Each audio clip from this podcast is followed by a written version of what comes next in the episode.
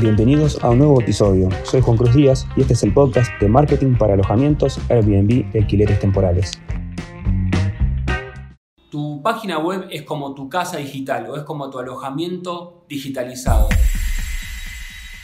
Y es un espacio en el cual vos tenés el 100% del control, vos podés elegir qué mostrar, qué no mostrar, qué decir y cómo decirlo, cómo mostrarlo, si con una foto, con un video, con texto, cómo lo querés eh, diagramar, cómo lo querés diseñar, cuál es el camino que querés que los usuarios o los visitantes a esa página web vean, qué, cuáles son las promociones que querés mostrar, cuáles son las ofertas. Obviamente, al tener una página web propia, vos podés generar una sección de contenidos, como te hablaba así algunos videos atrás, respecto de generar una estrategia de contenidos que haga que tu alojamiento, que la página web de tu alojamiento se vaya posicionando a lo largo del tiempo. Y además puedes incorporar motores de reservas, justamente conseguir reservas directas sin tener que pagarle comisiones a plataformas como Airbnb o como Booking, donde vas a tener el 100% de la ganancia, obviamente pagando la comisión o el servicio o el costo mensual o fijo que pueda llegar a tener el motor de reservas que decidas contratar.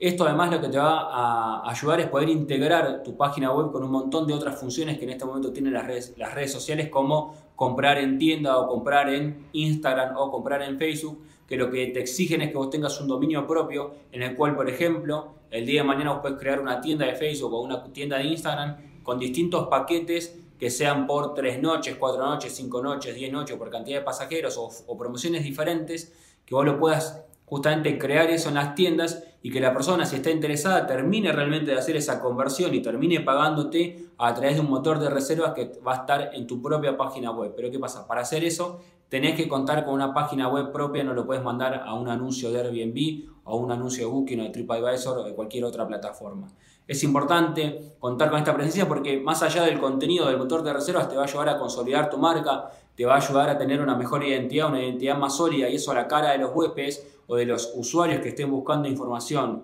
en la que se posiciona, termina apareciendo tu alojamiento, te va a dar un aspecto mucho más profesional, le va a dar más seguridad al huésped, va a tener una vía de contacto directa con vos también, aunque no te termine reservando finalmente, y en el que vas a poder elegir y optar qué cosas o qué aspectos mostrar o destacar de tu alojamiento, tu complejo turístico. E incluso si tenés solamente un Airbnb, yo te recomiendo que utilices una página web. Puedes crear una página web propia con un diseño propio, donde tenés que, puedes pagar tu hot, o sea, donde tenés que pagar hosting, tenés que pagar todos los servicios para poder estructurarlo, pero también hay un montón de sitios que te ofrecen la posibilidad de tener una página web gratuita que te la diseñes vos y solamente compras el dominio que te puede llegar a salir desde 300 pesos hasta 10 dólares, que no es nada y eso ya te queda y te dura por un año.